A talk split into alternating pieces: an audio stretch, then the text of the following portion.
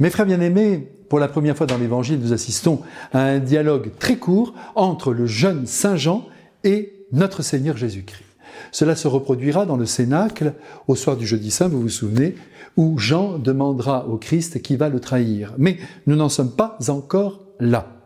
Aujourd'hui, Jean montre qu'il est vraiment le fils du tonnerre, car vous savez que c'est là le surnom que lui a donné le Christ, sans doute en raison de son caractère très entier, qui éclate dans ce passage d'évangile. Que s'est-il passé? Eh bien, Jean a vu un homme qui, dans son coin, guérissait au nom du Christ. Et il n'est pas d'accord avec ça. Seuls les apôtres, selon lui, sont habilités à agir au nom du Christ. C'est donc chasse gardée. Eh bien non, dit le Christ. Pourtant Jean est intervenu auprès de cet homme pour bloquer son action. L'Évangile le laisse entendre, et cela, Jésus ne le veut surtout pas.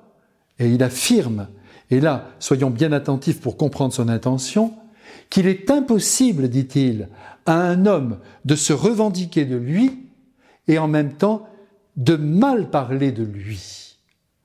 Et suit ensuite ce très beau principe qui n'est pas contre nous et pour nous. Ce qui revient à dire est avec nous. Et Saint Luc, qui rapporte le même propos, le modifie à peine sous le feu de l'Esprit Saint. Et vous allez voir pourquoi. Il écrit qui n'est pas contre vous et pour vous. C'est là une indication précieuse qui rappelle à l'Église de tous les temps qu'elle devra respecter tout homme qui se rattache au Christ d'une manière ou d'une autre.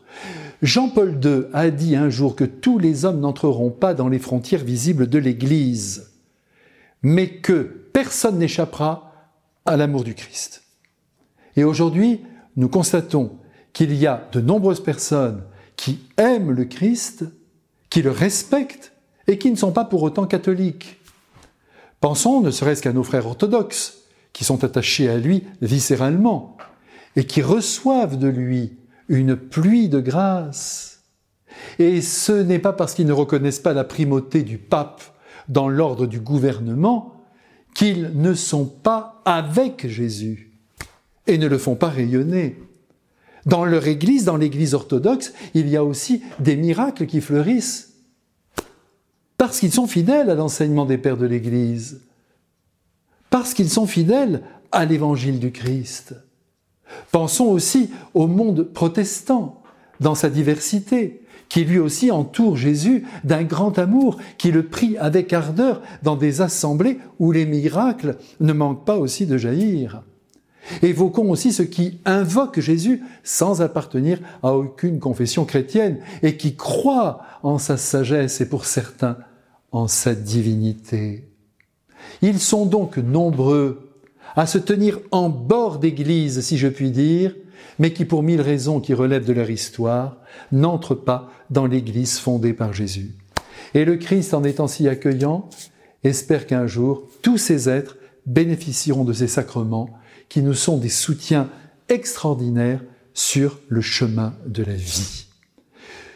Je suis sûr que parmi vous qui m'écoutez en ce moment, certains bondissent, comme Saint Jean, au nom de leur appartenance à l'Église catholique, en condamnant mes propos.